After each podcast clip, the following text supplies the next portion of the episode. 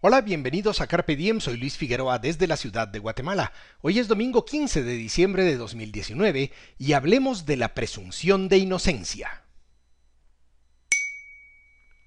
Carpe Diem significa apodérate del día y resume bien mi visión del mundo. La libertad es el valor fundamental de mis reflexiones aquí. Vivo en Guatemala, un país que aún está por ser construido y en el que los derechos individuales y la igualdad ante la ley son precarios. Por eso, aquellos son mis temas favoritos para estos comentarios.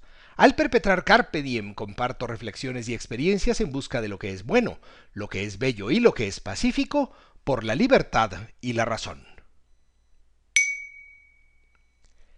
En 1793 y 94, Maximiliano Robespierre y su Comité de Salvación Pública lidereaban el reino del terror durante la Revolución Francesa.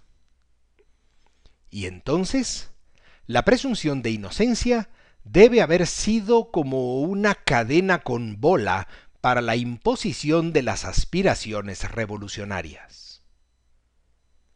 Aquel fue un período de persecuciones, señalamientos y acusaciones, celebradas por un Robespierre confiado y autoritario que, con los jacobinos, estaban decididos a purificar a Francia de cualquiera que se opusiera a sus ideas. Así son los revolucionarios. Lenin, por ejemplo, dijo que, abro comillas, las cortes no deben prohibir el terror, deben legalizarlo como principio.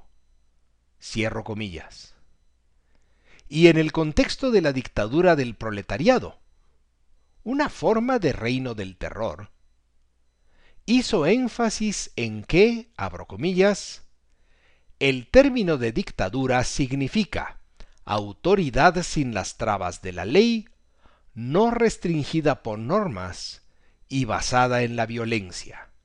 Cierro comillas. En 1794, sin embargo, Robespierre sucumbió ante la inestabilidad que él y los jacobinos habían generalizado. Y fue guillotinado durante el mismo proceso que había cultivado. En mi pueblo se diría que, abro comillas, le dieron una cucharada de su propio chocolate, cierro comillas. En la Declaración de los Derechos del Hombre, y del ciudadano, la presunción de inocencia está redactada así. Abro comillas. Todo hombre es considerado inocente hasta que ha sido declarado convicto. Cierro comillas. Y en la Constitución guatemalteca está expresado como, abro comillas, toda persona es inocente mientras no se le haya declarado responsable judicialmente. Cierro comillas.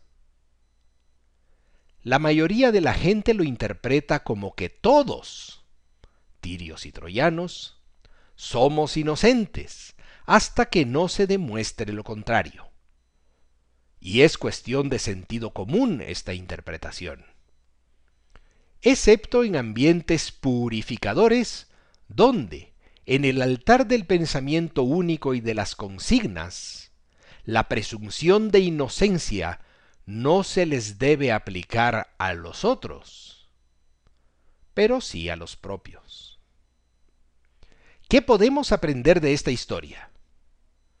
Quizás que las garantías y principios del derecho deben ser para todos por igual, siempre sin privilegios, sin prejuicios ideológicos, porque nadie está seguro de que no va a caer en manos de los Robespierres de esta tierra y de los jacobinos que los han aplaudido.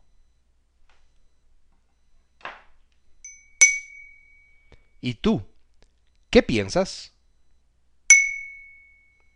Si te interesan estos temas, comparte este podcast y visita luisfi61.com.